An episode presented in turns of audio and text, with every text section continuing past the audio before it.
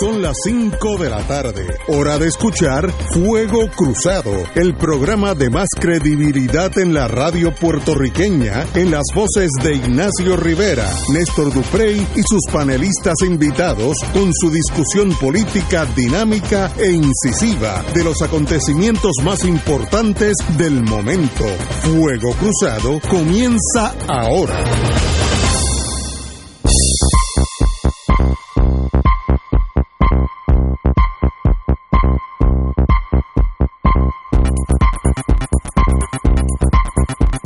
Tardes, Boys and Girls de Fuego Cruzado. Qué bonito está Puerto Rico. Hoy hay un sol precioso.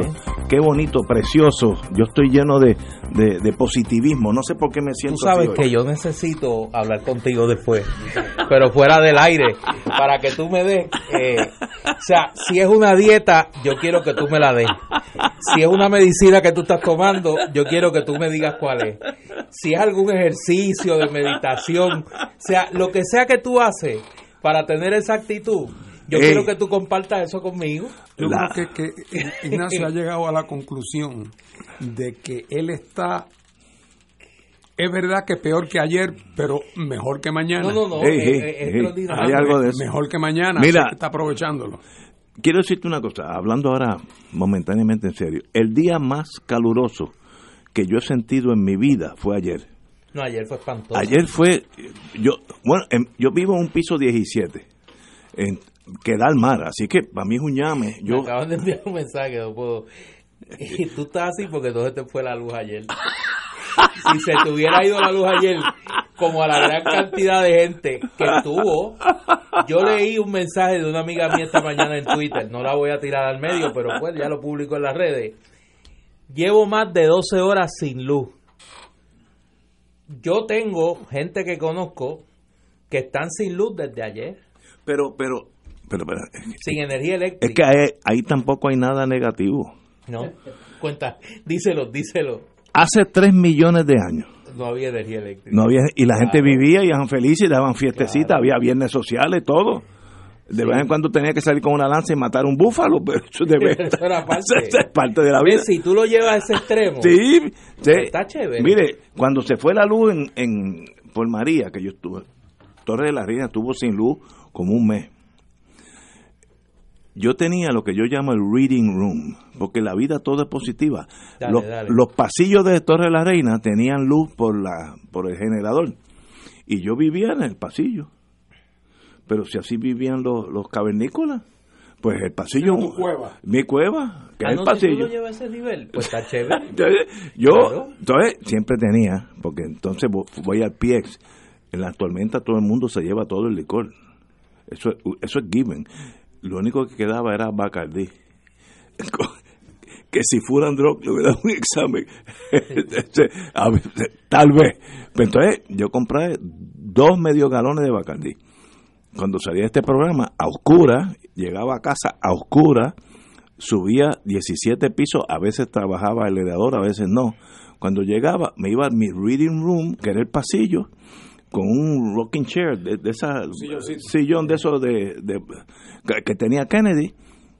Leía hasta que me quedaba dormido y me despertaba y estaba todavía ahí en el pasillo.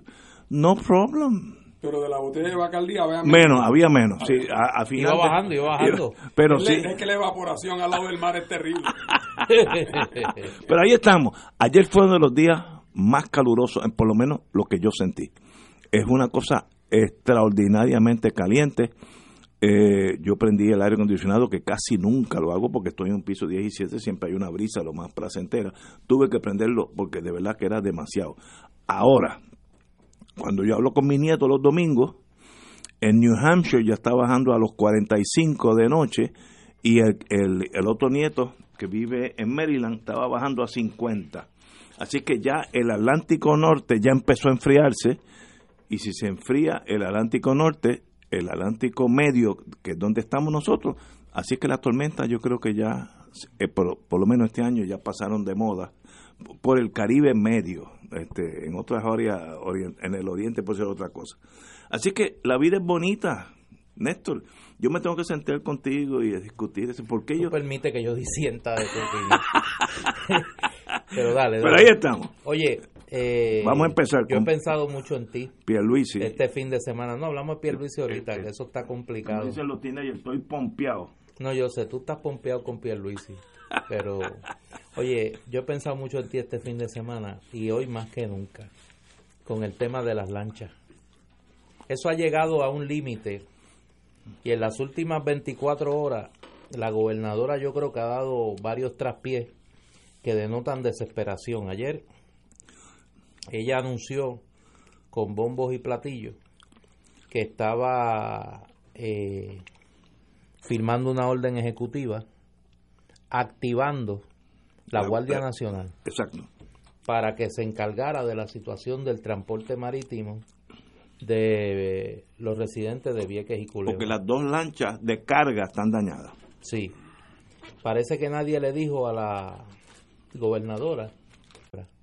No va a ser encargada de las lanchas de Vieques y Culebra. Que es el 95% Por del trabajo ahí de es ella. que voy.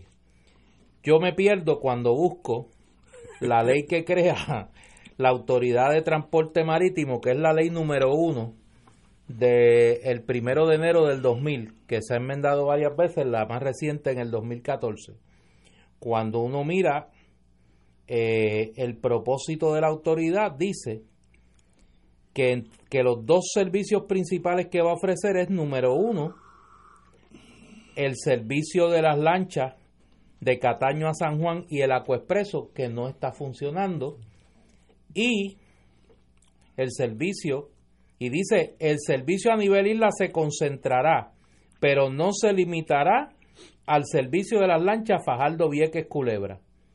Es decir, Que la sacan la principal función de esa autoridad es coordinar el transporte entre Fajardo, Vieques y Culebra. Pero ahora va a estar en manos de la gobernadora o quien ella No, de designe. Soela Boy, De de, la Secretaria de la Gobernación. Entonces, Ahora viene, eh, ese es el problema. la ese función de... más tirado ahí. No, no, por eso la única función de esta ciudadana va a ser coordinar la lancha Cataño. No vamos a hablar en plata. Esta señora le están pagando un dineral ahora para que coordine la lancha Cataño. Porque el Acuexpreso no existe. Y ya no va a estar a cargo del 90% de la función de la autoridad, que es la el transporte Fajardo Vieques Culebra. Que ese es el complejo. Entonces la pregunta es, ¿para qué seguirle pagando a esta funcionaria para que coordine la lancha Cataño? Yo creo que es una pregunta que la gobernadora debe contestar.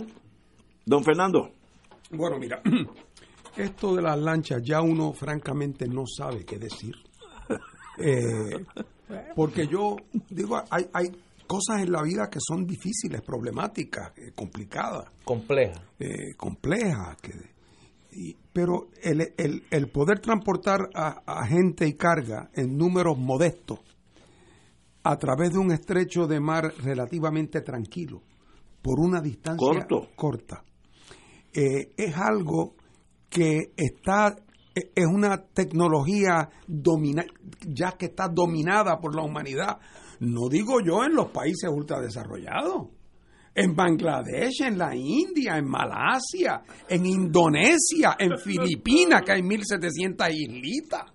Eh, o sea, que no estamos hablando de que el problema es que esto es un experimento de cómo volar de aquí a Mercurio. Eso no es lo que está planteado. O sea que es evidente, es evidente que aquí alguien o alguienes a lo largo del tiempo no han logrado ejercer un nivel de, de- de- gerencia mínimamente competente para llevar a cabo esa tarea. Pero es curioso porque también, por otro lado, falta, eh, ahora que está, todo el mundo habla de las auditorías, falta el equivalente a una auditoría. Oye, tiene que haber una explicación de, de- todo esto. Por ejemplo, ¿cómo compara el- la- el- el- las roturas mecánicas en estas lanchas con lanchas comparables en rutas que comparables? hay un montón en Por el eso, mundo. Hay por ejemplo, miles. eh, oye, cada vez que un taller arregla este motor y resulta que a las 48 horas se volvió a romper, eh, ¿Hay alguna gestión de parte de la Autoridad de Transporte Marítimo para recobrar de esos mecánicos el dinero? ¿Hay, o, se le sigue pagando a la gente que arregla con un parcho para que dure 24 horas? O sea, alguien está a cargo de eso, alguien supervisa esa mecánica. Eh, y aquí en Puerto Rico, que tanto nos quejamos y con toda razón de ese lío de las lanchas, yo francamente confieso que no he visto una buena evaluación seria escrita por alguien que diga, mire señores, los principales problemas de la autoridad marítima de Vieques y Culebra son los siguientes. Y estas cosas ocurren con la siguiente frecuencia por las siguientes cuatro razones. Los posibles remedios son los siguientes. A, que cuesta tanto. B, que cuesta tanto menos. C, que cuesta... O sea, como que veo que todo se va en el crujir de dientes eh, ¿verdad? Eh, y, y, la gente se echa eh, ceniza encima y, y, se critican y se dicen perro muertos unos a otros, pero no acabo de ver el planteamiento de cuáles son los pasos que hay que dar, cuánto cuestan las alternativas y entonces lo otro que hay que hacer, hay que investigar por qué la gente que ha estado a cargo de eso han sido tan increíblemente incompetentes. O sea, y, y, si y si alguno de ellos ha tenido que pagar alguna sanción. Nunca. Porque si yo te nombro a ti ingeniero a cargo de la obra y cuando tú la construyas a los tres días se caen siete pisos, yo te voy a demandar a ti o por lo menos no te pago o, o radico una querella ante el colegio de ingenieros.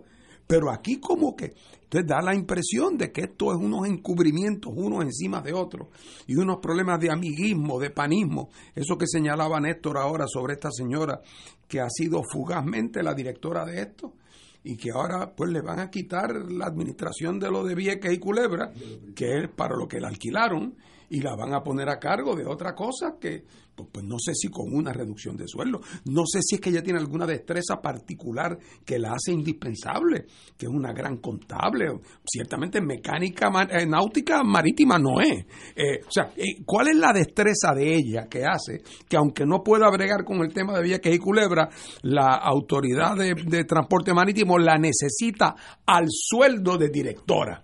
Bueno, esa es una pregunta que debe tener una explicación. Bueno, pericia naval. Ninguno.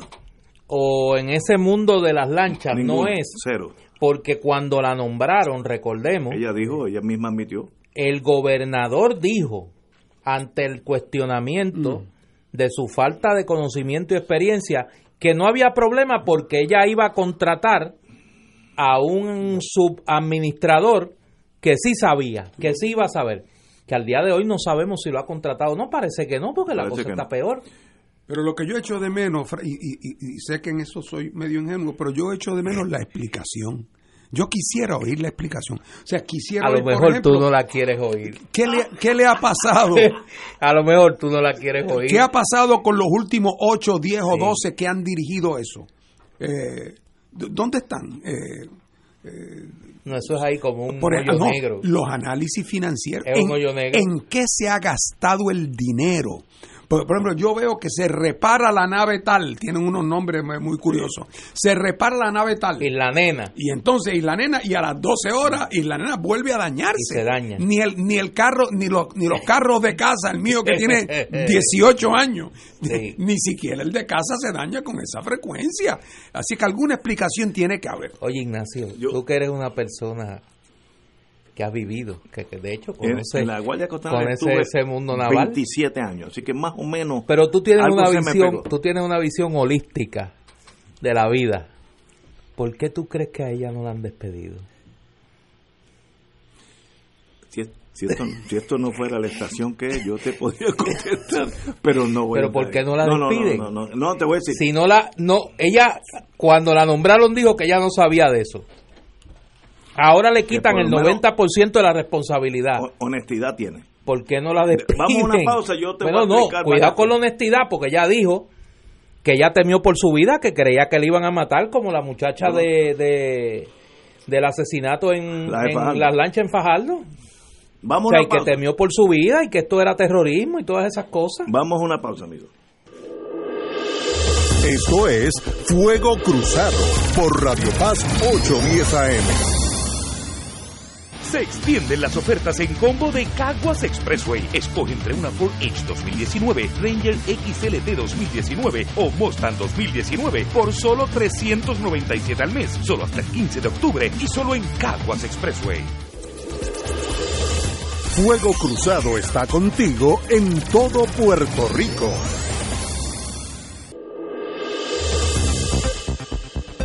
Y ahora continúa Fuego Cruzado.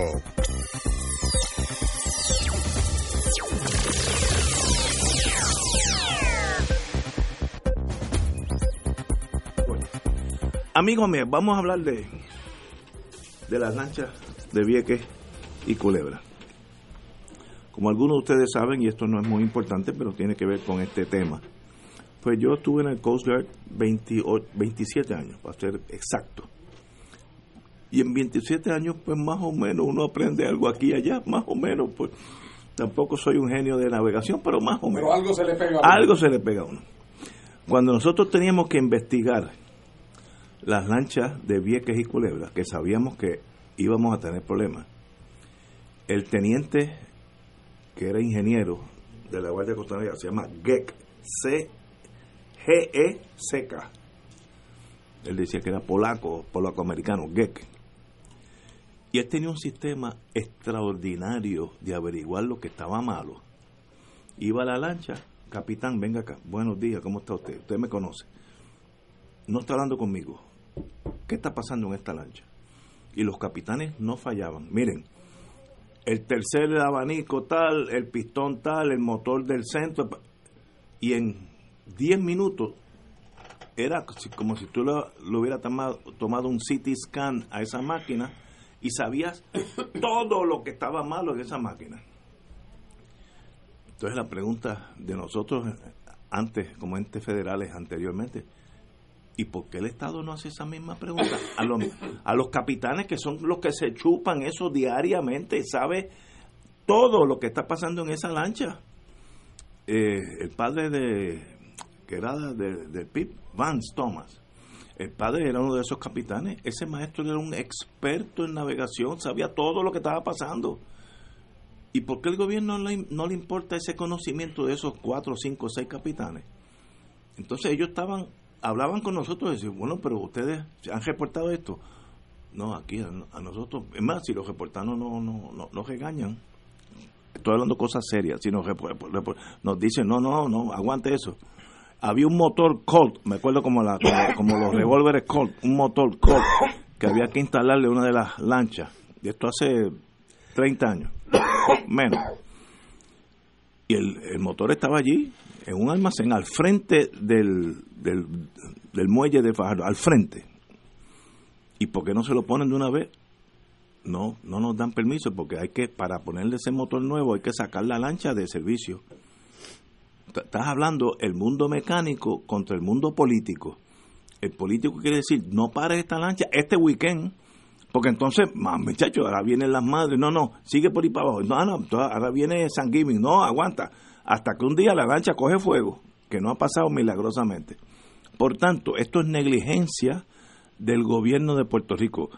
Si quieren saber literalmente pulgada a pulgada lo que está pasando en estas lanchas, háblense con sus propios capitanes, pero no para castigarlos, sino como amistad. Dime, dime, Chencho, ven acá.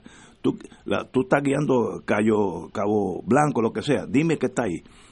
Sin represalia, sin nada. Él te va a decir una lista de cosas que hay que cambiar, que tal vez no sean ni, ni caras, porque lo más caro es cambiar un motor. Pero tal vez sea, por ejemplo, abanicos que son los que enfrían los motores. Si esos abanicos se dañan y no enfrían los motores, pues esos motores se van a recalentar como en tu, en tu carro si no prende el Radiador. el radiador, pues señores, a la larga ese motor se va a quemar, lo mismo. Y nadie le pregunta a los capitanes, alguna pregunta con la mejor buena fe. Esta señora, que no la conozco, Mara Pérez, ¿alguna vez ella se ha reunido con los capitanes en una mesa redonda a decir, díganme, si ustedes estuvieran aquí en mi posición mía, ¿qué usted haría con su lancha hoy? La, la tuya, no me hable de, del sistema, la tuya hoy.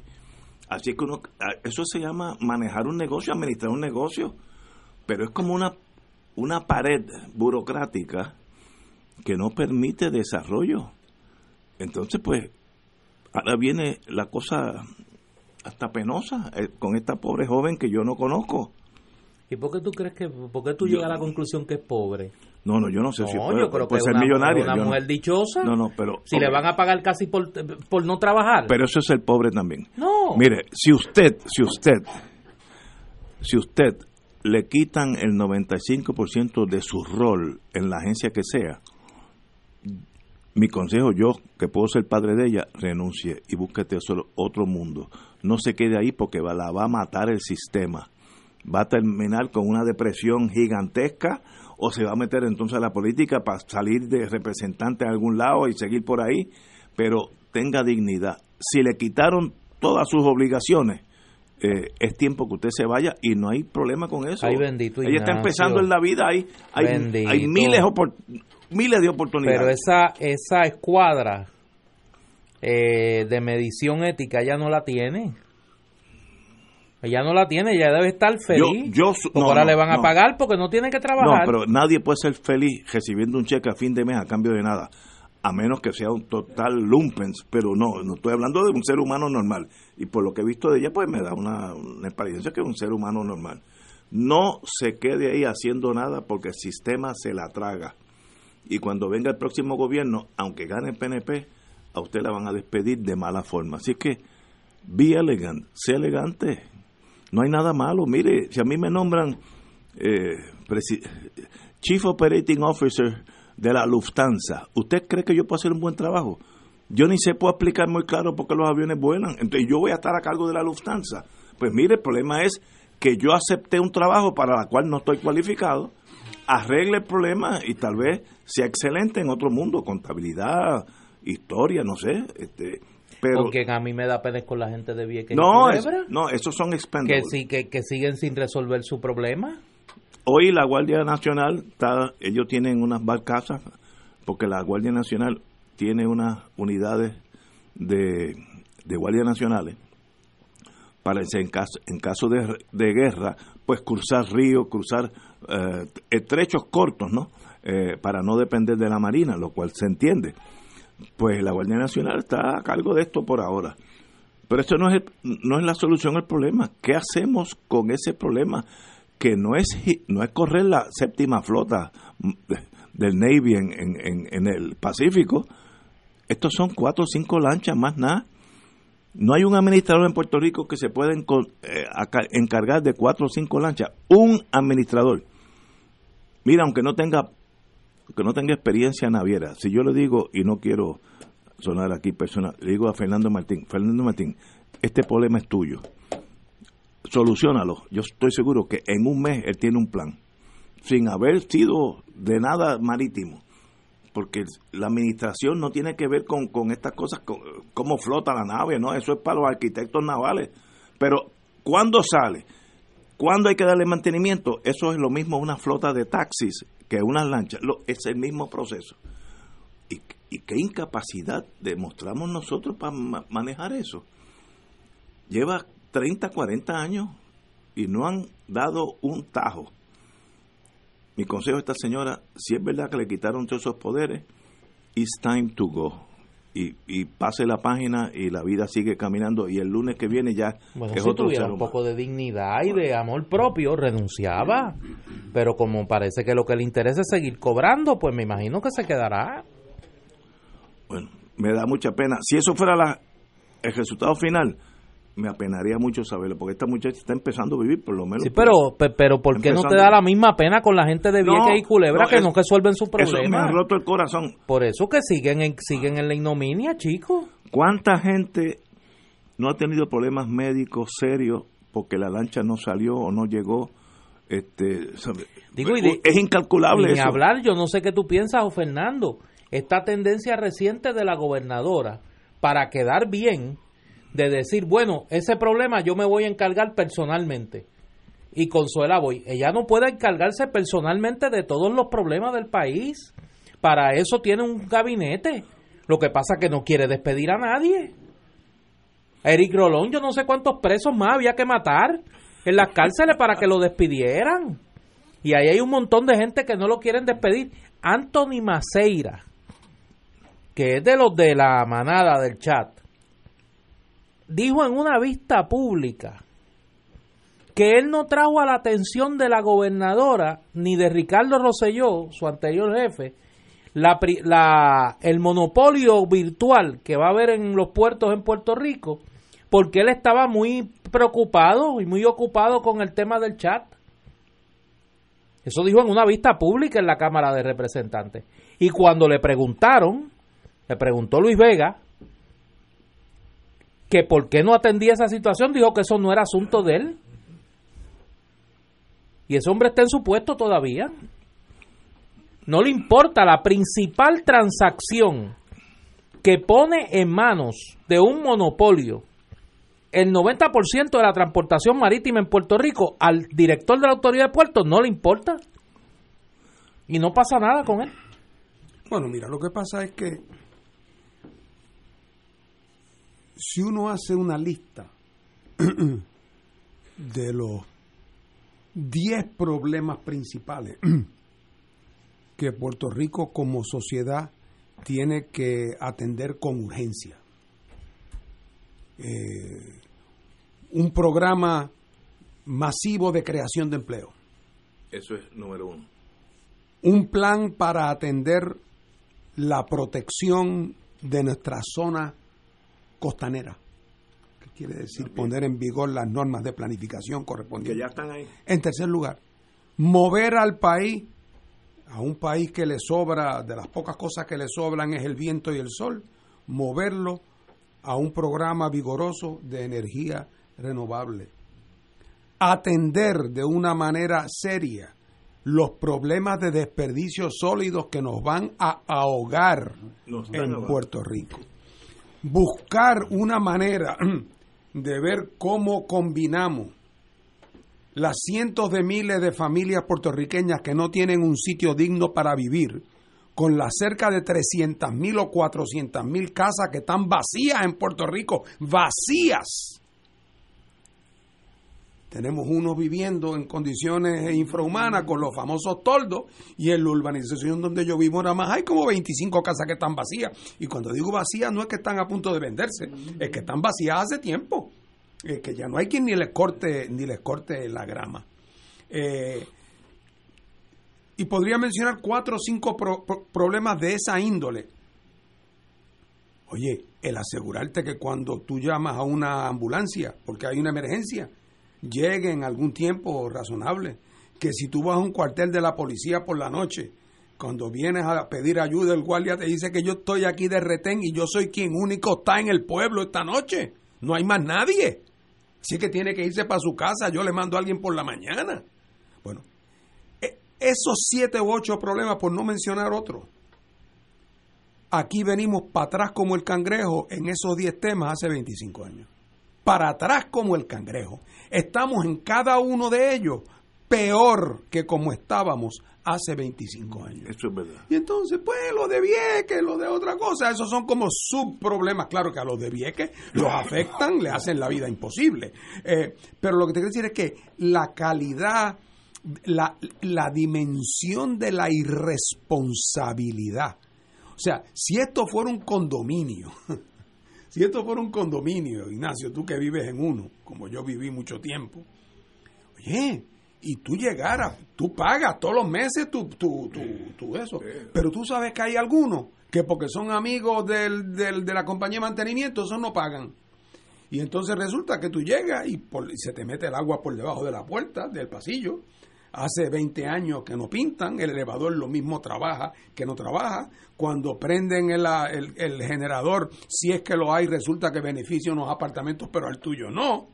Oye, tú hace tiempo que en la primera reunión de la Junta de Directores montarías un repelpero para salir de estos administradores corruptos e ineficientes porque tú estás pagando. Correcto. Y entonces, no, eh, quien ha administrado el condominio que se llama Puerto Rico, por los últimos 25 años, lo que ha hecho es robarse el dinero. Y además, empobrecer a la mayoría y beneficiar a un pequeño número de parásitos amigos y parientes, chicos.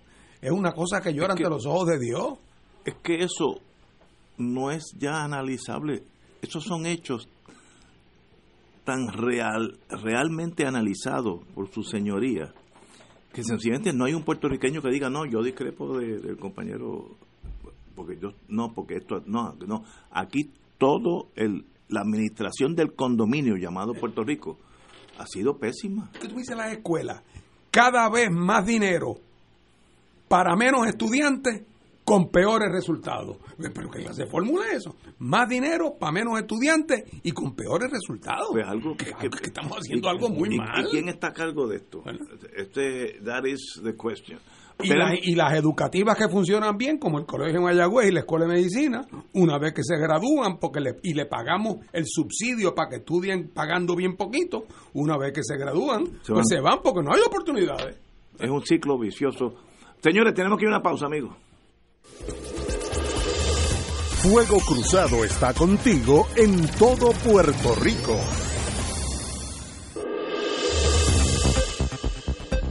Y ahora continúa Fuego Cruzado.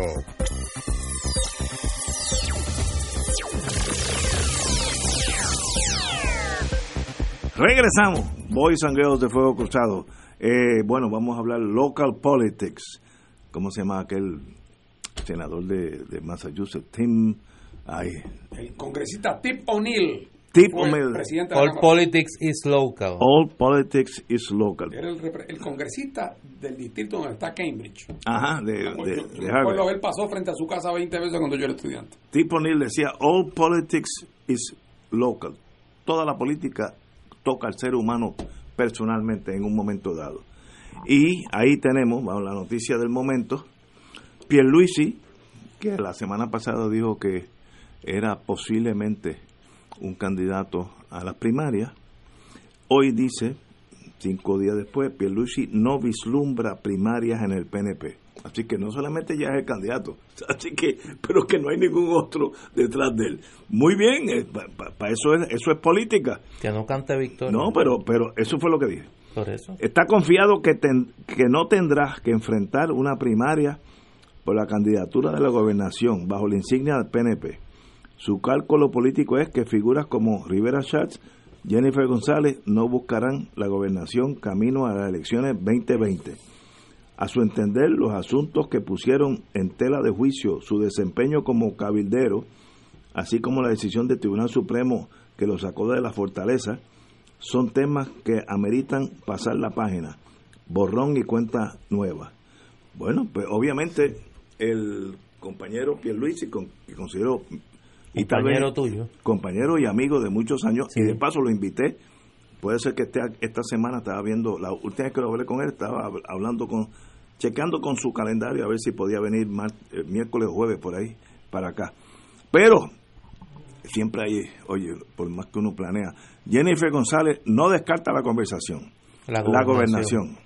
Eh, así que Jennifer ya dijo, eh, dejó la puerta abierta hoy a postularse en los próximos meses como candidata al PNP, contrario a las expresiones del licenciado Luisi, quien dijo que la legisladora estaba inclinada a permanecer en Washington. Pues por lo menos ahí hay un candidato y el amigo también, González Cancel, el cirujano. El doctor. El doctor cirujano del corazón, también dijo que él está interesado en la gobernación, así que por lo menos hasta ahora hay tres. Jennifer puede llegar a un momento dado que diga, pues yo me quedo en Washington, ya tengo la posición clara, ya tengo la posición gana para el 20, me quedo en Washington, pero González Cancel dijo que tenía tenía interés en ser candidato, así que en ese caso serían una primaria para dos o tres. Eh, Rivera Chat se tirará para gobernación, mi inclinación es que no lo va a hacer. Eso es mi intuición, totalmente sin inteligencia de ningún lado, eso es mi intuición. Pero ahí estamos. Pierluisi es el candidato PNP en este momento para mí. Pero para que tengas el cuadro completo y pasarle pasarle el batón a, Fernando en el Partido Popular comenzó el juego de la sillita ah, también, sí y de las lejanas cumbres del más allá hoy sale la posibilidad de Aníbal Acevedo Vilá que comenzó a ser mencionado como un posible candidato a comisionado residente y hoy dijo que que tal vez. que tal vez que él no descarta nada que él lo que quiere es servirle al país y que los que aspiran a que él se calle la boca no lo van a lograr. No lo van a callar. Con esa introducción Fernando ¿qué usted Sí. tiene que decir? tómate tu tiempo. Yo coincido que el exgobernador eh, Aníbal Acevedo de Vilá ya nos ha enseñado a todos que él no descarta nada a lo largo de su vida. Eh, Es que no, descarta nada. No descarta nada. Bueno, bueno, mire.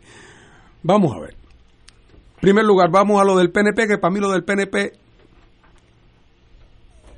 hay cosas que de momento son un poco difíciles de entender. Yo les decía a los compañeros del programa antes de empezar que Felipe González decía de la situación política en España, haciendo una analogía con, el con lo que se ha dicho en otro momento sobre Argentina, donde decía, decía Felipe González que el que cree que entiende todo lo que está pasando es porque no lo han explicado bien.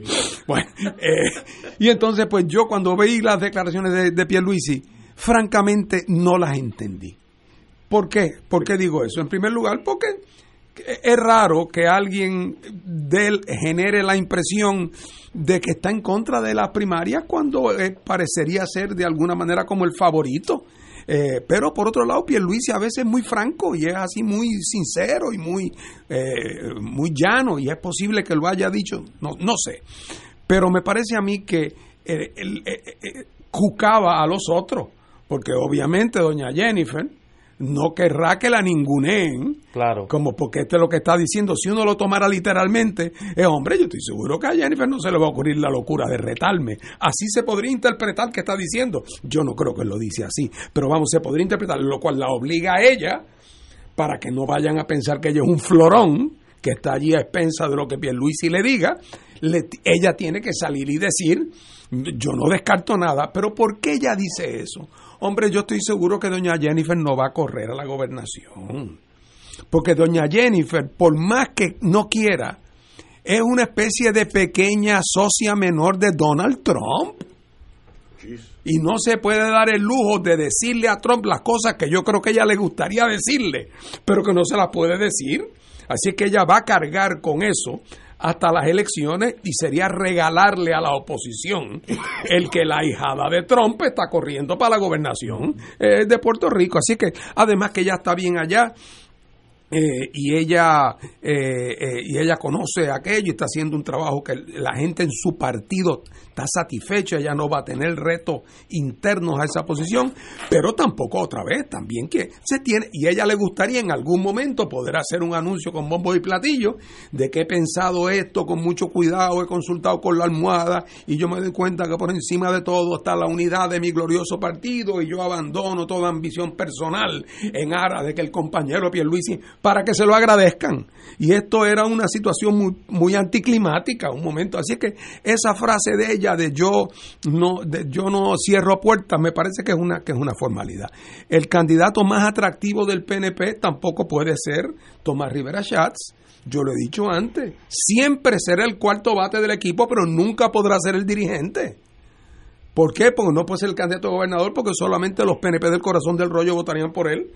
Él está destinado a esa posición que tiene, donde él tiene una gran fuerza dentro del PNP, mantiene a raya a los que son gobernadores del PNP, porque si, si, si baja la guardia le pasan por encima, pero él mismo no puede aspirar porque no podría tener la base amplia. Pierluisi, por el contrario, es un candidato que no es amenazante, eh, es un candidato que va a apelar más allá de los estadistas a los populares proamericanos, que son un número considerable, que en el pasado ya los vimos votando a muchos de ellos por eh, Luis Fortuño. Los podemos volver a ver votando otra vez. Y si la candidata popular fuera Carmen Yulín, pues ni hablar de que, de que eh, Pierluisi se convierte en un candidato. ca- Así es que... eh, eh, y entonces para el PNP además, hasta Jennifer se vio obligada en la entrevista de hoy, en esa misma entrevista que ella dijo que no cerraba puertas, acabó diciendo que ella cree que el PNP debería trabajar para que no hubiera primaria, que debían hablar y debían conversar, porque cuando tú tienes un partido, tu partido adversario, que es el Partido Popular, va camino a una primaria donde se van a tirar hasta con las tenis, tu ventaja comparativa de ir unido y todos los meses guardar tus chavitos en la alcancía Para cuando llegue junio y los populares van a, a llegar a junio pelados y divididos, algunos que otros desacreditados, y el PNP va a haber estado observando desde el, desde el balcón eh, la, la candidatura. Así que para el PNP, independientemente ahora de los méritos a largo plazo, el candidato más lógico es Pierluisi y por eso yo todos los PNP que conozco, no, no, no, todos, no es que no es que tienen un retratito de Pierluisi en la casa con una velita prendida, no es así tampoco. Pero todos creen que Pierluisi es su candidato y, y yo no tengo duda de que lo va a hacer. Su único defecto y defecto obvio y es, y es grande es el que fue abogado de la Junta. Eh, ¿Verdad? Pero él le dará la vuelta a eso y dirá, eso lo que quiere decir es que yo soy el más que sé de la Junta y yo soy el que mejor puedo trabajar con ellos y yo sé de qué pata cojean y lo convertirá en un argumento de que él es un insider y en un argumento positivo, ¿verdad?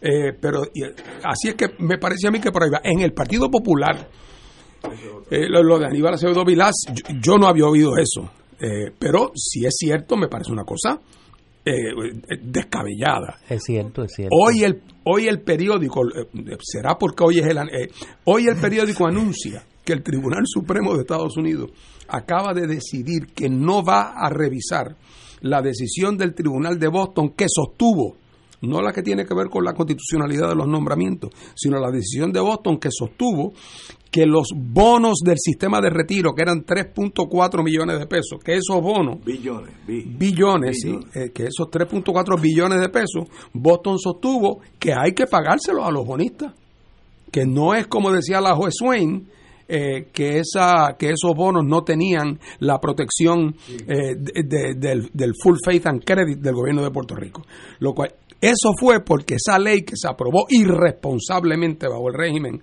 de Aníbal Acevedo Vilá, donde se pasaron cogiendo dinero prestado sabiendo que no tenían cómo repagarlo. Y en el caso de estos bonos, señores, ustedes saben cuál es la fuente de repago si, si esos bonos se dejaban de pagar. La fuente de repago es la aportación patronal de lo que van a sacar para pagarle a los jubilados.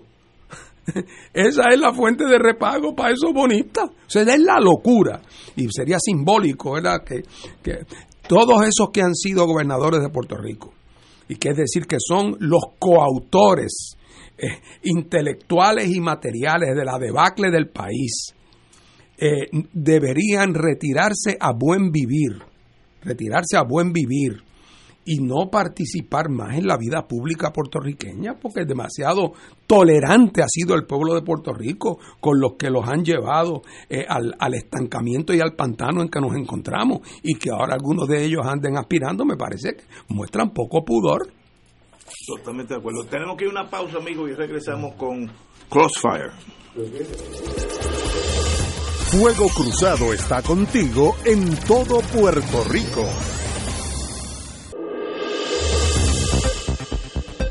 Y ahora continúa Fuego Cruzado.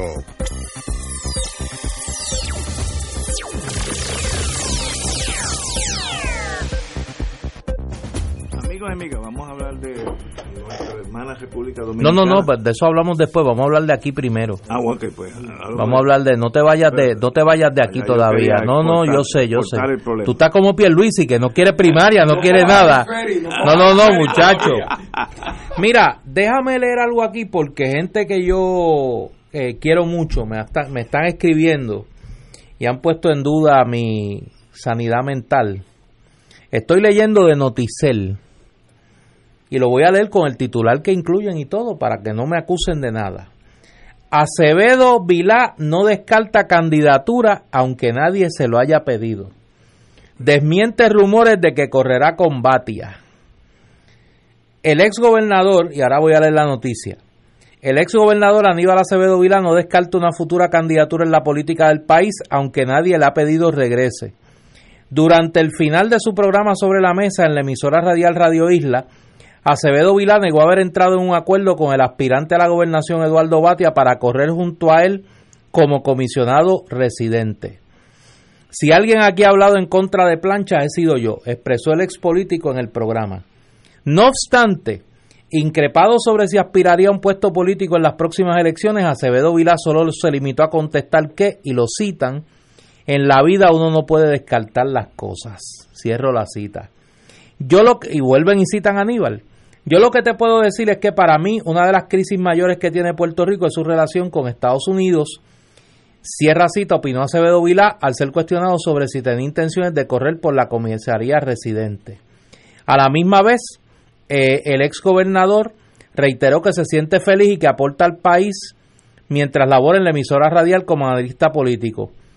Acevedo Vila aprovechó la oportunidad para catalogar el desinterés del Partido Popular Democrático de discutir sus debilidades, como, y cito, intentar tapar el cielo con la mano. Cierro la cita. Cuando uno quiere una institución, uno tiene que hablarle con la verdad. Yo creo que hay que hablarle a todos los populares y no solo a los populares, hay que hablarles a los que dejaron de ser populares, afirmó. Eh, ahí la nota, donde pues está lo que Aníbal dijo. Yo creo, y es el, el análisis que quería hacer más como, ahora voy a hablar más como historiador que como eh, analista político. Yo creo que en Puerto Rico estamos en un cambio de época.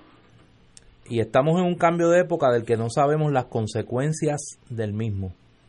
Yo coincidí la semana pasada y sigo coincidiendo con el planteamiento que hace Fernando Martín en su columna la semana pasada en el periódico El Vocero, de que aquí hay una interrogante abierta sobre cuáles van a ser las consecuencias del verano del 19 políticamente hablando.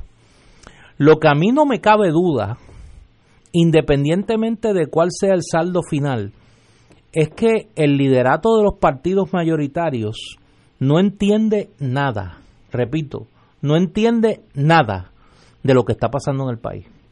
Y denotan una desconexión dramática con el estado de situación anímico en términos políticos del país.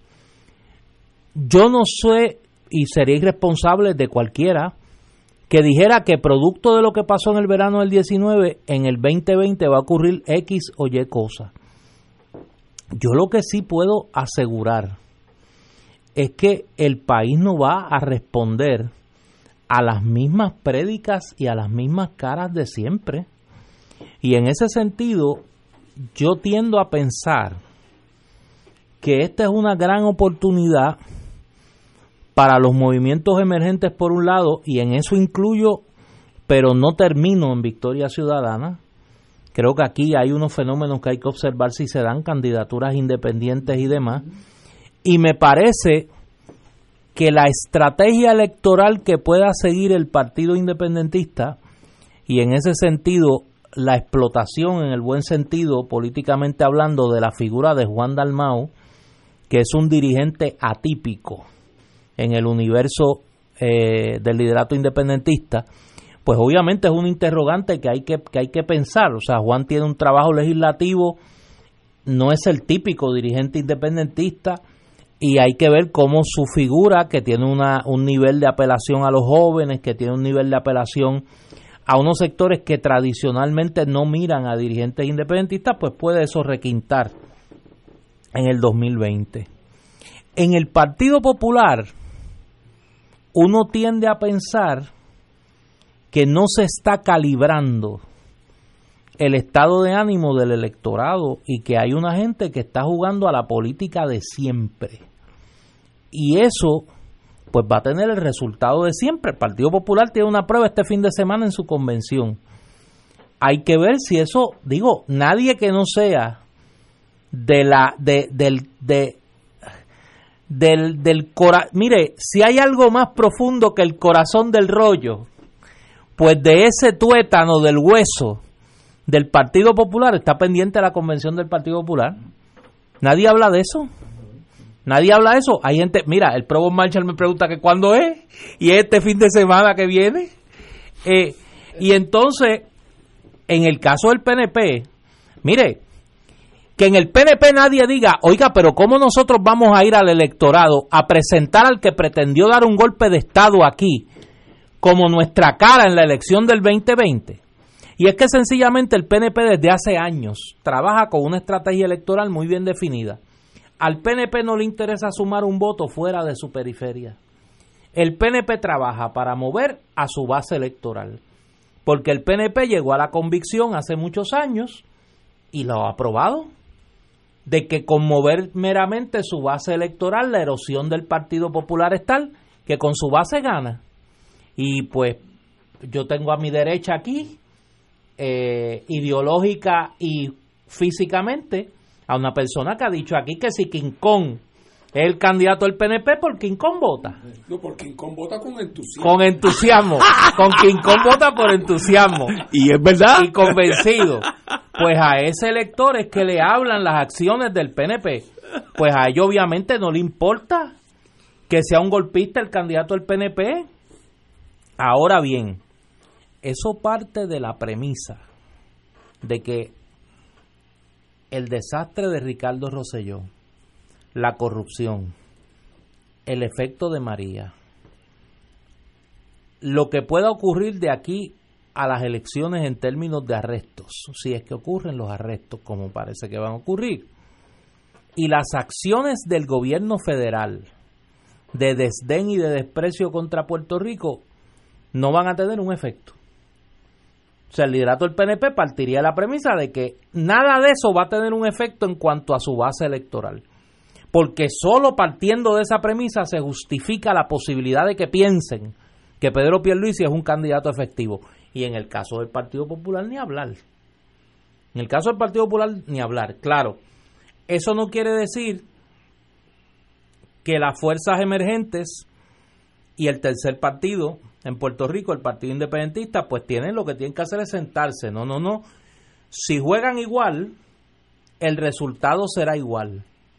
En la medida que las fuerzas políticas que no son el PNP y el Partido Popular se comporten igual y no logren mostrarle al país que son diferentes, no van a poder capitalizar y entonces vamos camino a quizá la elección con el nivel de abstención electoral más alta en nuestra historia donde vamos a ver unos resultados mucho más raquíticos que los que vimos en las elecciones del 2016, que de por sí lo fueron, un gobernador electo con el 41% de los votos y un partido popular que sacó menos del 40% de los votos. Así que es un escenario complejo, yo creo que eh, hay unas apuestas bastante arriesgadas y que los, las próximas semanas, claro, ahora viene la, ahora viene la verdad quién va a radicar a qué. Y eso lo veremos en los próximos dos meses. La clave es si hay una lectura correcta del ánimo del electorado o no. Y yo creo que el electorado está entre la apatía y el desprecio. Si se mueve de la apatía y el desprecio a que alguna alternativa le, le ilusione o le diga, bueno, este es el vehículo para yo enviar el mensaje de cuán harto estoy, pues eso será, el, esa será la diferencia, la gran variable que hay que resolver de cara a noviembre del 2020. Quiero volver a este tema muy interesante de paso y yo como represento tal vez un porcentaje. es la, la facción la, quinconesca La falange. Vamos a una pausa. Fuego Cruzado está contigo en todo Puerto Rico.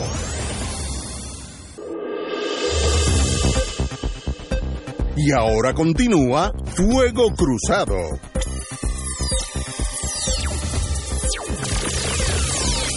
Regresamos amigos, amigas. Quiero como están tocando el tema del voto, quiero analizar, tal vez tratar de explicar cierto voto estadista. Yo no, yo no represento a nadie ni en casa, ya que mi esposa vota por otro partido pero yo no, así que ni en casa yo represento el PNP. Ahora, yo pienso, siento cómo piensa un montón de amigos que son estadistas toda una vida. En mi, en mi familia tan choreto. La seguridad de estar ligados a Estados Unidos es algo que es difícil hasta de explicar este es el imperio, esto es lo que era Roma antes. Ser parte de Roma es mucho más fácil que estar al pelado eh, caminando por el mundo. ¿Que hay otras opciones? Sí, puede haber 17 opciones, pero ahora mismo tú estás con lo que era Roma, que se llama Estados Unidos. Así que el ser estadista te da una seguridad de unos procesos que si viene una tormenta hay unas ayudas buenas o malas, pero vienen que no van a dejar, como ahora está pasando en, educación, yo te voy a dar 1.5 billones, pero a través de un monitor mío, porque yo no confío en, ti. Pues mire, eso le, agrada al pueblo. Como al de educación. No, no, estamos hablando de ese caso. Yo te lo voy a dar, pero no a ti. Yo lo voy a dar a mí mismo y entonces yo mando un síndico para allá y ese síndico que es mío va a despachar eso, porque si no, no va a llegar a la escuela superior allí en Guilarte. Entonces, ser estadista es fácil, porque tú estás con el marullo grande. Si estuvieras surfing, eh, aquellos que saben un poquito de surfing, velar el, mayor, el marullo grande te puede hacer ganar una competencia. No eres que tú eres mejor, es que te montaste en un marullo que era mucho más grande. Ahora, hay otro movimiento.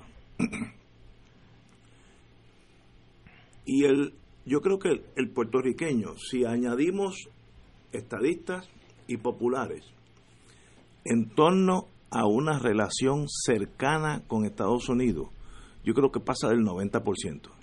No estoy diciendo que son estadistas nada más, pueden ser populares, lo que queda, que, algunos pueden creer en el ELA, toda esa cosa. Pero con Estados Unidos de socio o partner, si eres americano. Estos movimientos que están naciendo tienen como vertiente una relación amistosa, cercana con Estados Unidos o es un preámbulo para una independencia? Yo no estoy diciendo que yo sé la verdad. Ahora, si el pueblo siente que estos movimientos que están buscando firma en estos momentos es un paso hacia alejarnos de Estados Unidos, no sacan ni el 2% garantizado. Eso yo yo sé cómo piensa el puertorriqueño. si me equivoco, vengo aquí y lo digo, porque yo tampoco tengo grandes complejos. Por tanto, lo, el, el área to maneuver, de maniobrar políticamente, es una relación de estadidad a rajatabla, caso mío, o estadidad, una amistad con Estados Unidos muy cercana, que el Partido Popular. Ahí está el 92, 3% o 4% del voto. Yo no creo que eso varíe mucho en el 2020, esa apreciación. Ahora, si me presentan otra alternativa, también cercana a Estados Unidos, pues es posible. La independencia, la independencia, ahora estoy siendo analista, no tiene que ser enemiga de Estados Unidos, que hay una connotación en muchos círculos de derecha que lo que quieren los intermediistas es como lo hicieron los Simba en el Congo, buscar todos los belgas y matarlos a la soltar. Yo, yo estoy seguro que estoy hablando aquí con uno de ellos, de los miembros dirigentes de ese partido, eso es lo menos que se le cruzaría por la mente, es una independencia con enemistad, puede ser una, una independencia con amistad. Esa es la forma de vender los nuevos movimientos, aún el Partido Independentista.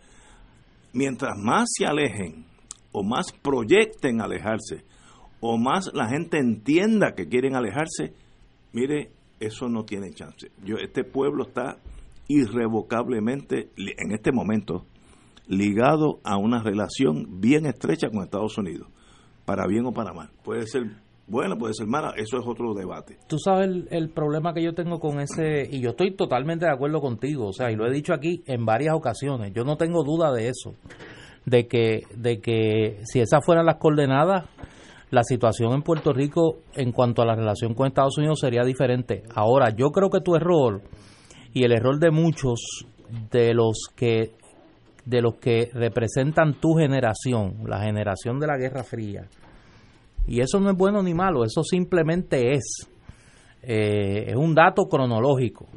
El error que comete tu generación que cada vez es menos influyente en términos electorales, pero que tienen un peso, es que aquí ya hay por lo menos dos generaciones para los que la Guerra Fría es un capítulo de los libros de historia. No la vivieron, no tienen ninguno de las malas o las buenas costumbres de la Guerra Fría. Eh, Sencillamente cuando tú le hablas, y yo lo he vivido en las presentaciones del libro Lluvias Borrascosas, cuando tú le hablas de toda esa época, de los 70 y de la persecución y de todo eso, es como cuando a mí me hablaban del grito de la. Como cuando a mí me hablaban de, de que Betanzi y Ruiz Belvi iban a la iglesia a, a comprar este niños esclavos. Y yo lo leí en los libros aquellos de Lailo Brother, que te... Que te sí, a comprar la libertad de los, de los niños esclavos. Eh, y yo lo leí en aquellos libros de Lailo Brother y para mí era una cosa, bueno, era el siglo pasado literalmente. Pues ya para esa generación, la Guerra Fría es el siglo pasado. Es un referente que no tiene ningún es un dato histórico. Y si les gusta que tú le cuentes, y la Unión Soviética, y todo aquello, pero mira, no tiene ninguna pertinencia para su cotidianidad.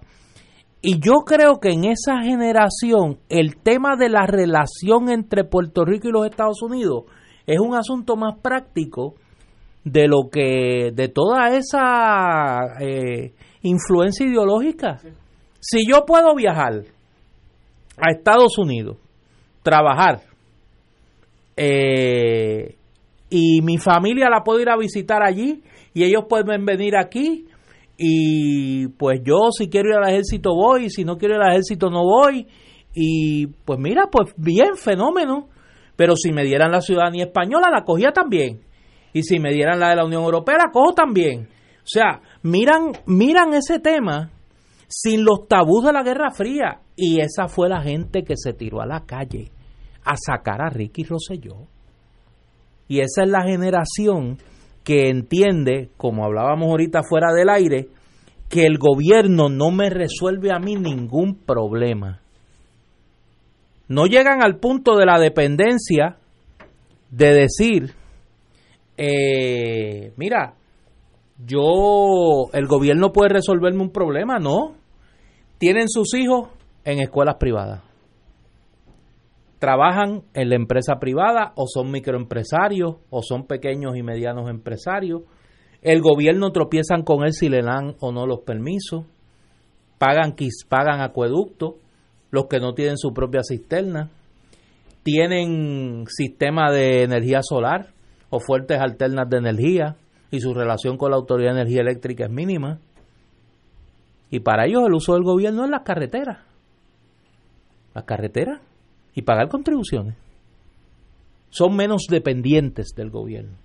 Y esa gente se siente más libre de tomar decisiones sobre qué hacer o no hacer. Ah, esos. El Partido Popular es un referente del pasado.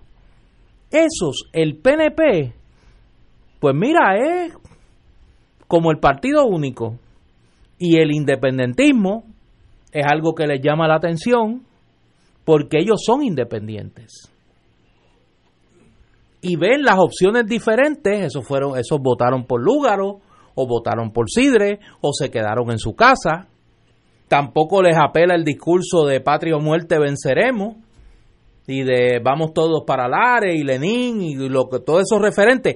Ninguna de las aristas ideológicas de la Guerra Fría le hace sentido. A esas dos generaciones que ya están, recordemos, el muro de Berlín se cayó en 1989 el que nació en 1989, ¿cuántos años cumple este año? 27. No. No, no, no, no. 99, 2009. Cumple 30, ah, años. 30. El que nació en 1989, este año cumple 30, años. 30. De eso es lo que estamos hablando.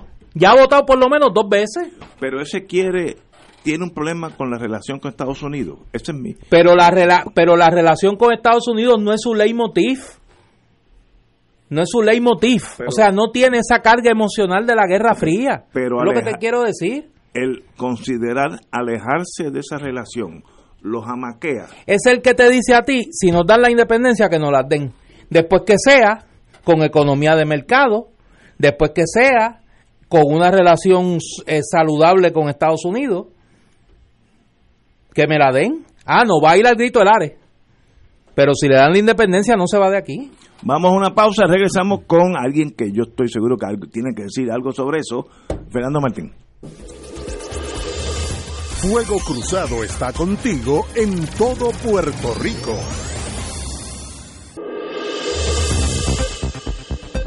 Y ahora continúa Fuego Cruzado.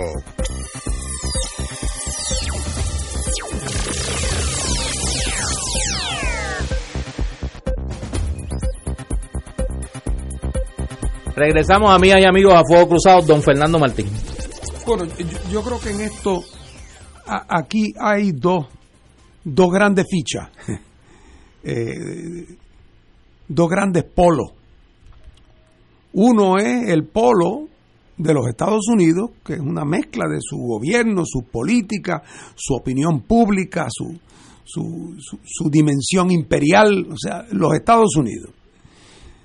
El otro polo es Puerto Rico, los puertorriqueños, nuestras necesidades, nuestra historia. eh, y, y- la historia de ambos países ha producido dos eh, actitudes predominantes. En Estados Unidos la actitud frente al tema del futuro de Puerto Rico.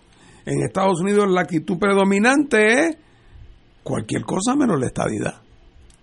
Y la actitud predominante en Puerto Rico, mayoritariamente, es cualquier cosa menos la independencia. Porque ellos ven la estadidad como en la invasión a los Estados Unidos por parte de otra nación que pretende entrar ya no como persona, sino como nación. Y en Puerto Rico, porque la mayor parte de los puertorriqueños, por la historia de Puerto Rico, tienen una vivencia de dependencia tan aguda que no conciben cuál es el puente que puede haber entre donde estamos y un estado de una república próspera. Sin embargo, a pesar de que esas son las dos actitudes que la historia ha producido, decía yo, Ignacio, predominantemente en Estados Unidos la actitud de cualquier cosa menos la estadidad y en Puerto Rico la actitud de cualquier cosa menos la independencia. Eh, esas dos actitudes son el producto de la historia. Pero en algún momento, en algún momento, ese tema, o eso, el tema del futuro de Puerto Rico tendrá que ser objeto de conversación y de negociación entre ambas partes, cuando haya un interés mutuo en hacerlo. Ese día, ese día, el rol que tienen los americanos en esa conversación es dar su opinión, porque ¿qué es lo que pasa? Que sobre el tema de la estadidad, tú y yo, eh, Ignacio, podemos discutir hasta mañana por la mañana. Si va a haber el Comité Olímpico, si va a haber mi Nada- Puerto nada de eso va a haber. sí va- pe- pero podemos discutirlo. Y en el fondo, la contestación después de 12 horas de discusión es que si Estados Unidos querría lo puede hacer y si no le interesa no, la- no lo hace. Podría yo discutir con un popular de si es posible o no es posible que la, que la eh, ciudadanía americana se conceda por nacimiento y que ciertas leyes de Puerto Rico, de Estados Unidos, no entren en vigor a menos hasta que Puerto Rico no las apruebe. Podemos discutir hasta por la mañana, pero en última instancia, quien va a decidir si eso es parte de la oferta son los Estados Unidos, en algún sentido con la independencia también. No el tema del derecho a la independencia, eso no está cuestionado, pero cuál va a ser la naturaleza del comercio entre Puerto Rico y Estados Unidos, si va a ser uno incluyente o excluyente, sobre si va a haber libre acceso o no va a haber libre acceso, si va a haber o no va a haber libre tránsito, esas son cosas que habrá que negociar. Entonces, ¿qué pasa? Que hasta que eso no se negocie, nosotros estamos hablando entre nosotros y ya todas las cosas que nos hemos podido decir en estos últimos 122 años no las hemos dicho. Los estadistas ya han utilizado todos los posibles argumentos para decir cómo sería y cuándo sería y de qué manera sería. Los independentistas de cuáles son todos los posibles acuerdos para facilitar la transición. Los estadolibristas, cuáles son todos los posibles arreglos intermedios que se podrían lograr si hubiera voluntad de ambas partes. Y esa discusión seguirá siendo una discusión entre nosotros que no lleva a ningún sitio, que no coloca a nadie en posición de poder decidir con conocimiento de causa. Pues cada vez que tú pides que te enseñen bien el retrato de la casa donde tú piensas vivir, el, eh, eh, no se ve bien, el retrato no se ve claro, y tú preguntas cuántas, cuántos cuartos tiene la casa y te dicen, bueno, eso depende. Pues que tú no puedes hacer esa decisión hasta que tú sepas. Por lo tanto, el objetivo de todos nosotros debería ser el tratar de propiciar el que Estados Unidos entre a esta conversación.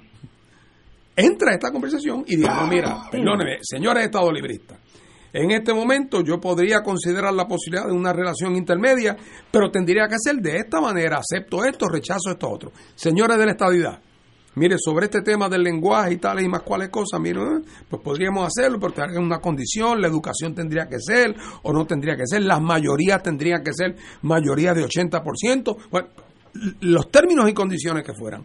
A los independentistas, pues mira, nos conviene hacer esto de esta manera, esto otro, así sería el comercio, así sería el, el asunto del libre tránsito, esto serían las relaciones bilaterales. Entonces ya todo el mundo con conocimiento de causa, ahí es que empezamos a acercarnos, a estar en una posición para poder no fantasear cada uno, sino realmente poder decidir entre alternativas reales que hayan sido el producto de una conversación o negociación. Hasta ahora, Estados Unidos no ha tenido ningún incentivo para venir a la mesa a discutir esas cosas. ¿Por qué? Porque ellos han vivido muy cómodos con la relación de dominio colonial y cuando se les ha entorchado el rabo a la puerca, como ha pasado ahora, aprobaron una ley y crean una junta de control fiscal que administre el asunto. Y si los empujan mucho, te nombran un gobernador también con el nombre de coordinador general de programa. Así que en algún momento tenemos nosotros los puertorriqueños que olvidarnos momentáneamente de hacer entre nosotros el argumento de cuál es la mejor opción y concentrar nuestros esfuerzos en tratar de traer el americano a la mesa para que podamos tener un proceso significativo de ir decidiendo. Antes yo hubiera pensado que eso era imposible porque para los americanos la conveniencia de la colonia era tan grande, el régimen militar en Puerto Rico era tal cual ellos lo querían y las corporaciones 936 eran los guardaespaldas del Partido Popular, así que por lo tanto ahí no se iba a mover nada. Nada de eso existe. Pero ya eso todo cambió. Todo cambió. Entonces, por lo tanto, hay condiciones objetivas para eso, pero los puertorriqueños a veces estamos más inclinados a la pelea entre nosotros que a tratar de ponernos de acuerdo en usar la fuerza que tenemos los tres, y digo los tres en el sentido más amplio de la palabra, las tendencias tradicionales, para forzar a Estados Unidos, oye, y con un presidente como Trump, yo pienso que eso lejos de ser una mala situación, es una situación buena. Porque pienso que Trump tendría una disposición de muchacho. vamos a sentar sobre Ay, la mesa, bendito. let's make a deal, vamos a ver cuáles son las alternativas, qué es lo que está sobre la mesa. Pero mientras sea solamente una discusión entre nosotros, seguiremos dándole vueltas a la noria, porque ya todos nos lo hemos dicho. Compañero, Ahí yo, Yo coincido tengo- totalmente con el que- análisis ahora. yo tengo que añadir algo. Yo creo que donde, donde se falla, y yo vuelvo, o sea, coincido con tu, con el diagnóstico de Fernando y la necesidad de que, de traer a la mesa a los Estados Unidos para discutir el futuro de la relación con Estados Unidos. Lo que yo creo que tenemos que, que echar en la ecuación es que para esa generación de la que yo estoy hablando, que creo que tiene un peso electoral mayor, la relación con Estados Unidos debe ser, la que sea, debe ser consecuencia de una mirada que esas generaciones tienen a los problemas de Puerto Rico, que no es la mirada de la generación, y me incluyo, donde el mundo se definía en función de la relación posible o, deseable con Estados Unidos. Por eso es que el cómo vemos la relación con Estados Unidos le hemos dado categoría de ideología. El, el término vulgar es las ideologías de estatus. Mire, y las opciones de estatus no son ideologías, pero le, hemos le dimos en algún momento esa categoría porque para nosotros eso era lo importante. Estas generaciones de las que yo estoy hablando, que no son únicamente los millennials, tienen un mayor contacto con el mundo a través de sus posibilidades de viajar y a través de la globalización de la comunicación, a través del mundo digital. Antes usted para comprar un libro en España tenía que o ir a España o esperar que un amigo suyo fuera a España y le trajera el libro. Ahora usted puede comprarlo en la sala de su casa con su tarjeta de crédito y, se, en una de, los, de las plataformas de venta de libros y le ya en dos tres días le llega a su casa. Si usted es un desesperado como yo y paga el- el- el flete más caro. Y esa cercanía con el mundo hace que las prioridades sean otras. Por ejemplo, por eso esa generación tiene, tiene una obsesión positiva con el empresarismo tiene, ve el mundo más allá de que pues si yo quiero desarrollar económicamente a Puerto Rico en la industria, pues tengo que ser o Estado libre asociado o Estado de la Unión Americana. Y si quiero que Puerto Rico sea independiente, pues tengo que irme a un monte a sembrar batatas a ver qué pasa. No, tiene una visión mucho más pragmática de, del futuro económico de Puerto Rico. Ah, claro, detestan la corrupción y detestan el parasitismo y detestan la dependencia.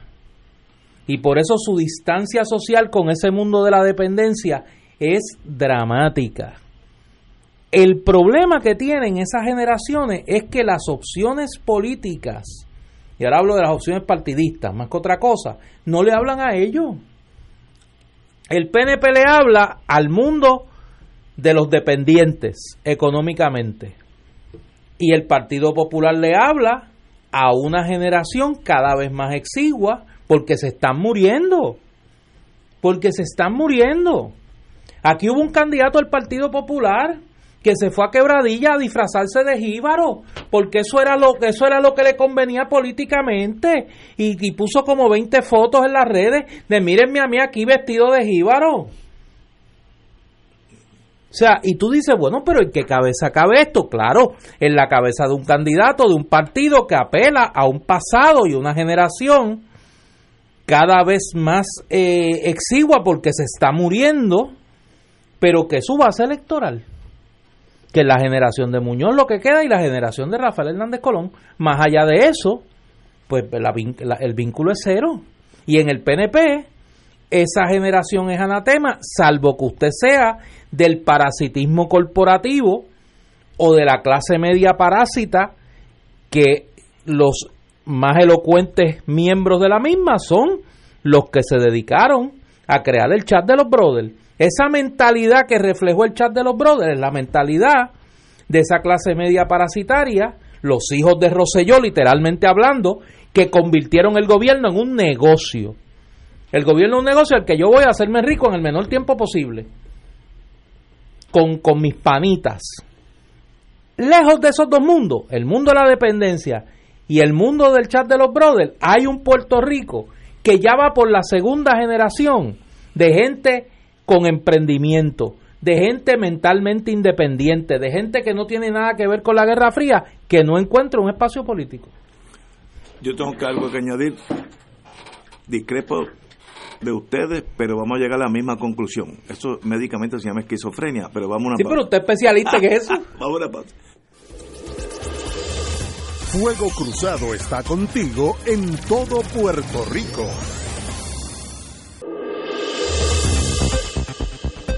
Y ahora continúa Fuego Cruzado.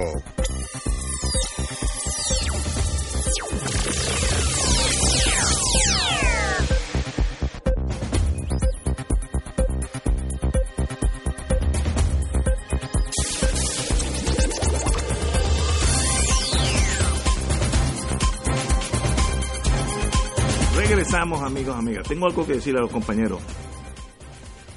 Y a mí me gustaría que el destino probaran que yo estaba en lo correcto, just for the fun of it.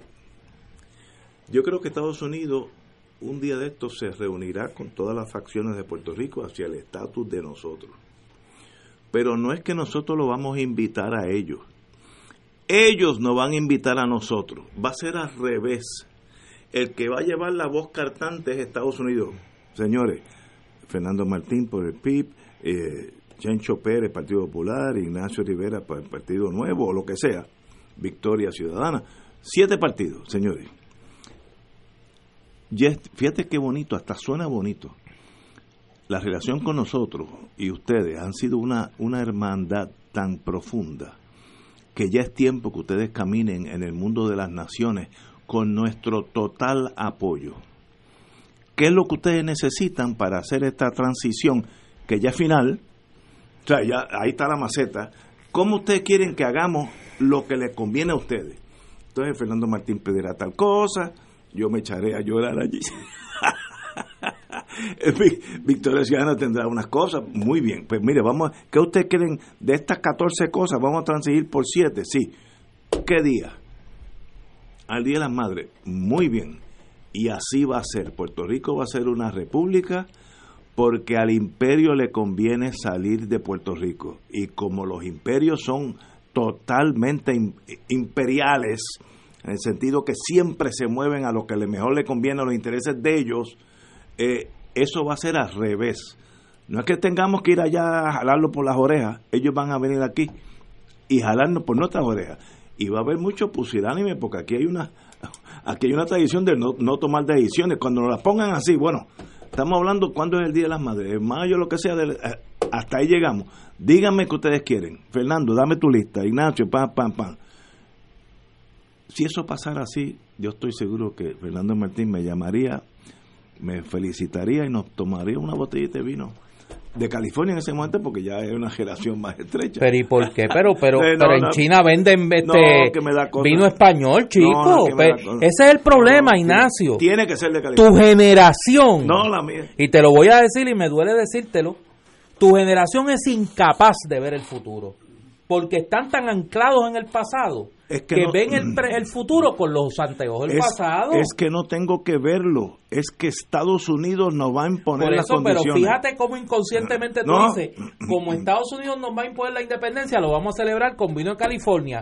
como si de momento, como diría, como diría yo, estuviéramos en el aislamiento total. No, como diría yo, it's the romantic. eso cambió, pues. déjame decirte, eso cambió en 1993 con el Tratado de, la, de, Norteamérica de Libre Comercio. Ahí empezó a llegar a Puerto Rico, ahí fue la fiebre del vino en Puerto Rico. Todo el mundo empezó a tomar vino. ¿Por qué? Porque había mucho más vino de otros países, porque se abrió el mercado al vino chileno, por ejemplo. en mis tiempos, cuando yo estaba en un pueblo, traer vino de Argentina era un pugilato por, la permisología. y hoy en día es un llame. Ya el mundo no es plano. Fíjate, yo... yo la tierra es redonda. No me digas eso así. Yo creo que por eso. O sea, geopolíticamente, tú tienes toda, tú tienes toda la razón. Eh, para decirlo de una manera más sencilla, las razones que llevaron a Estados Unidos a ocupar a Puerto Rico ya no existen. Y por lo tanto, como siempre fue, no por cariño a nosotros, sino por interés propio, como, como actúan todos los imperios, el día que ya no ese interés no exista o no se justifique, se van. Pero yo quiero hacer una enmienda, yo creo que geopolíticamente eso es así. La pregunta para mí es el pequeño detalle de cuándo es que eso va a ocurrir. Porque tú comprenderás que particularmente a la edad mía, no es lo mismo una fecha más cercana que una más lejana.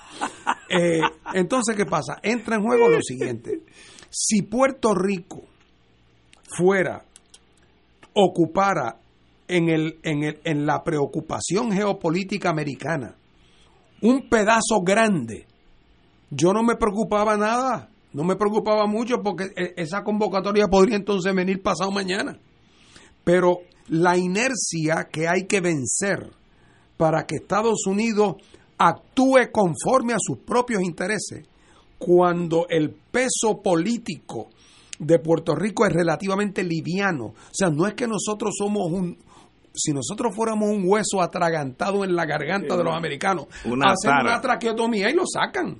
Pero, pero no somos un hueso atragantado y por lo tanto, mi teoría es que esa toma de conciencia que lo llevaría a darse cuenta que se le venció el arrendamiento. Eh, esa teoría hay que buscar maneras de acelerar el proceso. y ahí es que yo pienso que los puertorriqueños, más que pelear entre nosotros, que es inevitable porque no son peleas a muerte tampoco, pero, pero que en la medida en que seamos capaces de acción concertada entre los puertorriqueños, podemos adelantar el momento donde Estados Unidos, ah, como abrió los ojos en Vieques, Ignacio, si no llega a ser por lo que se hizo en Vieques, tarde o temprano se hubieran ido porque era una base obsoleta, pero quién sabe si hubieran estado 20 o 30 años más. porque no había ninguna no había ninguna razón presupuestaria, no había ninguna crisis que los obligaba a examinar el problema la desobediencia civil, consecuencia de la muerte de Sánchez, todas las cosas que hicimos, todo eso lo que hizo fue que los llevó a decir, oye, vamos a pensar qué vamos a hacer con Vieques. Esa pregunta no se la habían hecho en 50 años. Iba a llegar, pero... Tarde o temprano se la iban a hacer y la contestación iba a acabar siendo la que, la que fue. Así que ese rol de promover ese examen es, es importante. Y ahí entonces volvemos un poco a la, a, la, a, la, a la pregunta original. Si los electores puertorriqueños permanecen impávidos frente a toda esta crisis y su comportamiento político no refleja eh, el agotamiento, el cansancio, el afán de cambio, pues entonces el sistema electoral y de partidos en Puerto Rico no servirá para acelerar eh, ese, ese proceso. Eh, pero está todavía planteado, eso lo decía el artículo en parte.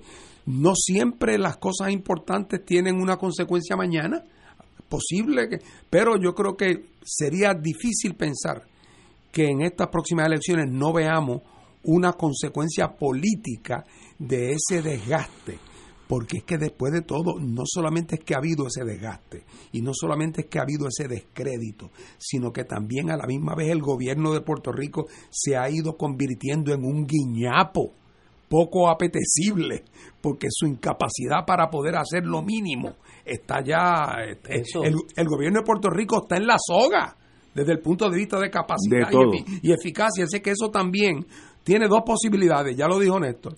O la gente del hastío se va para su casa y empieza a guardar latas de salchicha para sobrevivir como se pueda. o dice, espérate, déjame empujar el carretón políticamente hablando y deja unir mi, mi, mi, voto y mi esfuerzo al, al, al esfuerzo del cambio. Esta es mi especulación también. Hoy estamos especulando. El partido que más peros va a poner a esa reunión es el PNP, porque le va la existencia. Y por tanto, mientras sigamos aquí peleando contra el comunismo y Chávez y Fidel Castro, pues seguimos de cuatro en cuatro, como me dijo un amigo mío, no, olvídate la estabilidad, eh, lo importante es ganar aquí. Y mira, pues tiene cierto sentido. Por tanto, cuando se acerque la posibilidad, el ancla va a ser el PNP. No va a estar en esa reunión porque no le conviene ideológicamente porque sabe que lo echan por la eh, bola no no políticamente no no también. lo echan no lo tiran por la bola.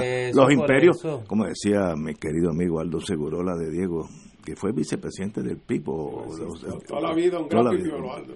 Dice no se rían de los americanos, esa gente han tirado dos bombas atómicas, así que tú no puedes, esa gente si tiene que tomar decisiones, ya las han tomado, cuando llegue el momento que ellos digan, espérate, ¿por qué yo estoy aquí?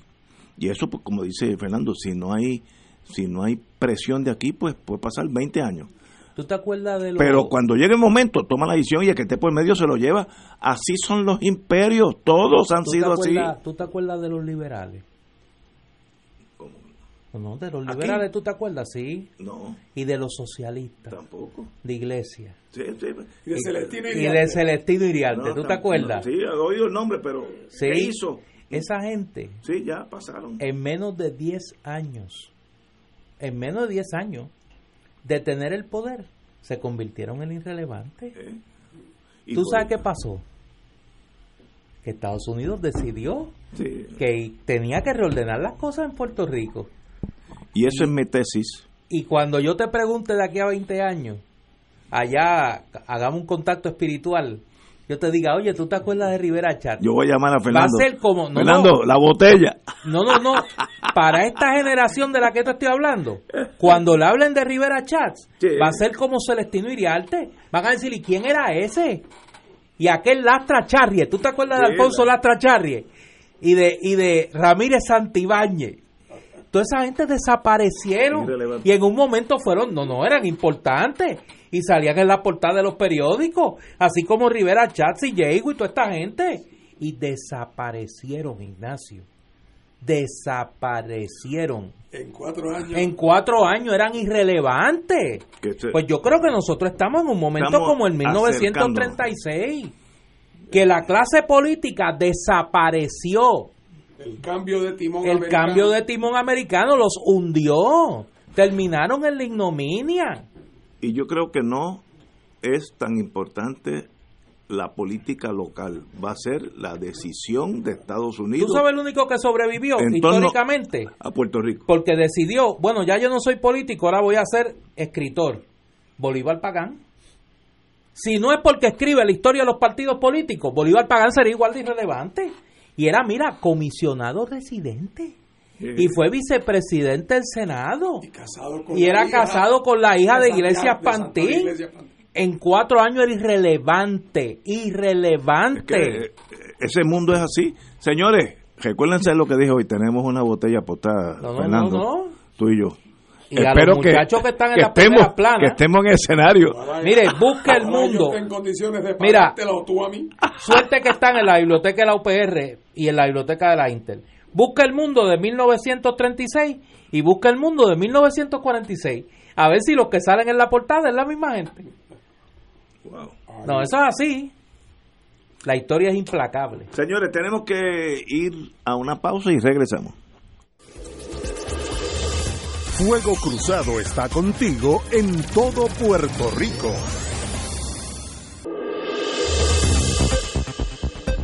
Y ahora continúa Fuego Cruzado.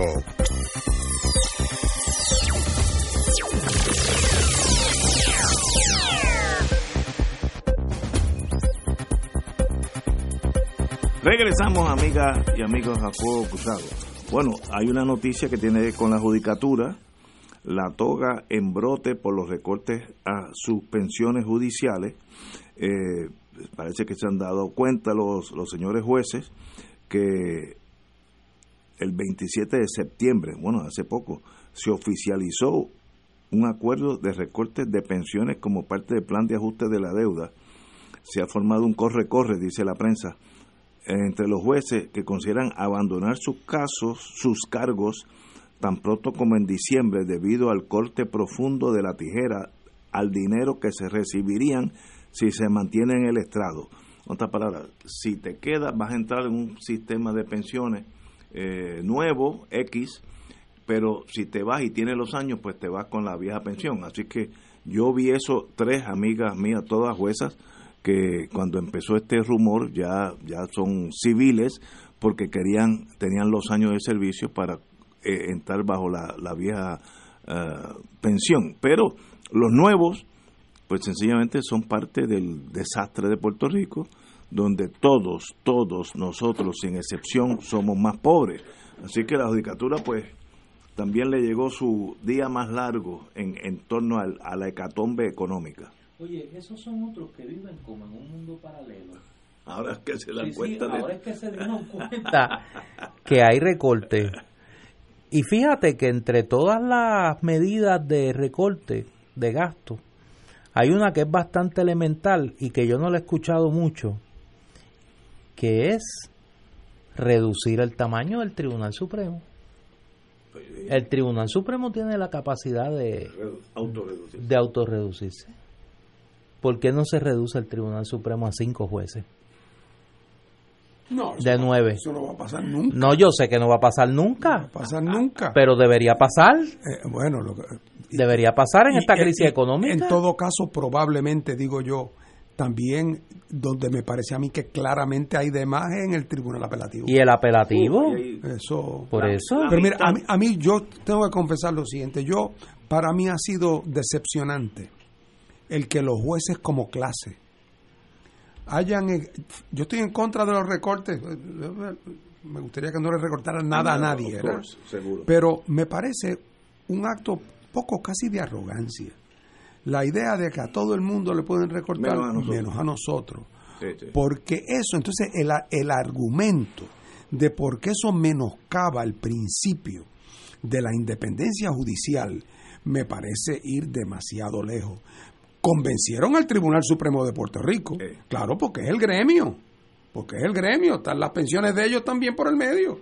Y entonces ahí decidieron que no, que los que estaban ya en servicio no se les podía recortar nada. Pero ahora se toparon con la jueza Swain y con la ley de quiebra, que es otro mundo, y donde ese argumento de la independencia judicial no va a caminar ni tres, ni tres centímetros. Eh, y a los jueces le van a recortar como todo el mundo. Es verdad que puede haber unas áreas de incertidumbre de cuándo y qué pasa si llevas tantos años y entraste tal día, que habrá que en su momento, ¿verdad? Eh, pero yo me limito en mi comentario a decir que los jueces no creo que le convenga para su imagen y su credibilidad dar la impresión de que ellos se creen que a todos los puertorriqueños le pueden bajar la pensión menos a ellos. Estoy de acuerdo. Porque me parece que eso no Somos todos en este bote. Oye, particularmente cuando las pensiones de los jueces son pensiones muy buenas. No digo que no se la merezcan o que muchos no se la merezcan. Pero mira, eh, caramba. Al lado del maestro, al lado de eh, policía. por eso, los mínimos de solidaridad, por lo menos llamarían a un silencio discreto. No tienen que salir a aplaudir tampoco, pero hombre. Muy bien. Oye, para terminar, ¿cuánto nos queda? ¿Como tres o cuatro minutos? Oye, no hemos hablado y ya no queda mucho tiempo de lo que pasó ayer en la República Dominicana. Dime, dime, Ayer fueron las primarias simultáneas en los dos principales partidos allí, el Partido de la Liberación Dominicana, que es el partido de gobierno, y el Partido Revolucionario Moderno. Y para sorpresa de las generaciones futuras, el amplio favorito de la contienda, que era el expresidente Leonel Fernández, en al menos al conteo del 100% de las actas, eh, está perdiendo frente al ex ministro de Obras Públicas del presidente Danilo Medina, Gonzalo Castillo. Castillo obtuvo 911.923 votos y Leonel Fernández obtuvo 885.233 votos. Eso fue en el Partido de la Liberación Dominicana, en el Partido Revolucionario Moderno, eh, Luis Abinader, que fue el candidato a presidente en la elección pasada de esa colectividad, venció ampliamente al expresidente Hipólito Mejía. Eh, Abinader obtuvo 73-74% de los votos, una cantidad, una pela dirían allá en, en, en Cagua. Pero donde está la situación bastante complicada es en el PLD Ahí Leonel Fernández denunció el Partido de la Liberación Dominicana, que es el partido de gobierno, Leonel Fernández anoche, el partido, que fundó, digo, allí todos los desprendimientos vienen del PRD, ¿no? de, fundado por, entre otros, pero principalmente por el profesor Juan Bosch en 1939. Eh, es eh, el, el expresidente Fernández anoche no reconoció los resultados, los impugnó, dijo que se había colocado un algoritmo en el sistema de cómputo, lo que había alterado el resultado. Eh, sus seguidores están llamando a movilizaciones eh, en las instalaciones de la Junta Central Electoral y esta noche a las 10 se dirige al país en un mensaje que anticipa quizá la más grave crisis política de en la historia del, del Partido de la Liberación Dominicana y la más grave crisis política en la República Dominicana desde las elecciones de 1994 que se las robaron eh, a José Francisco Peña Gómez. Y aquí puede pasar cualquier cosa. La política dominicana tiene una flexibilidad, o sea, con la mayor tranquilidad, con la mayor tranquilidad, el grupo de Lionel puede hacer causa común con el PRM. Oh, sí. O sea, allí la posibilidad de, son todas las todas las posibles combinaciones. Así que por lo tanto, eh, allí las diferencias no son ideológicas. Lo, que lo que hace de esto una situación grave es la siguiente, que las mismas encuestas, todas las encuestas, que daban en el caso del Partido Revolucionario Moderno a Abinader adelante muy cómodamente por mucho en la primaria del Partido Revolucionario Moderno, esas mismas primarias daban a Leonel por mucho, por encima de Castillo. Entonces, ¿cómo es posible que las encuestas, la misma encuesta, eh, eh, eh, confirmó de una manera muy precisa el margen de triunfo de, Abinader, pero en el caso del PLD es el margen de error más grande de la historia. Eh, así es que, y todo el mundo sabe que es el agravante, que este señor Castillo que era un desconocido político hasta recientemente. Hace 60 días. Era un miembro del gabinete, su- un multi- Empezó su campaña. un multimillonario que era el ministro de Obras Públicas de Danilo Medina. Exacto. Y como Danilo no se pudo salir con la suya, No pudo con aprobar el la deseo de- reelección. De, de enmendar la constitución para él eh, ser reelecto, entonces no cabe la más mínima duda de que este hombre era su alter ego. Su alter ego. Este era el candidato de Danilo. Y, Era Danilo. y- y dicho de esa Si era manera. Danilo, era. y era entonces de Danilo hecho, movió cielo y el tierra. Repunte de esa candidatura se da a partir del jueves, cuando Danilo se lanza a hacer campaña por él y lo respalda Así públicamente. ahí va a haber ahí va a haber transformaciones políticas, pero me temo que Danilo puede haber eh, eh, eh, mordido un pedazo más grande del que puede masticar. y el efecto que va a tener en el gobierno. Porque el PLD sí que es partido único allí en la República Dominicana. A todo este esto, esto es una primaria. Esto es una primaria. O sea que la elección es en mayo. En mayo del año que del viene. año que viene. O sea que de aquí para adelante, amárrense los cinturones. Señores, tenemos que irnos mañana, será martes a las 17 horas. Gracias, Fernando. ¿Cómo no?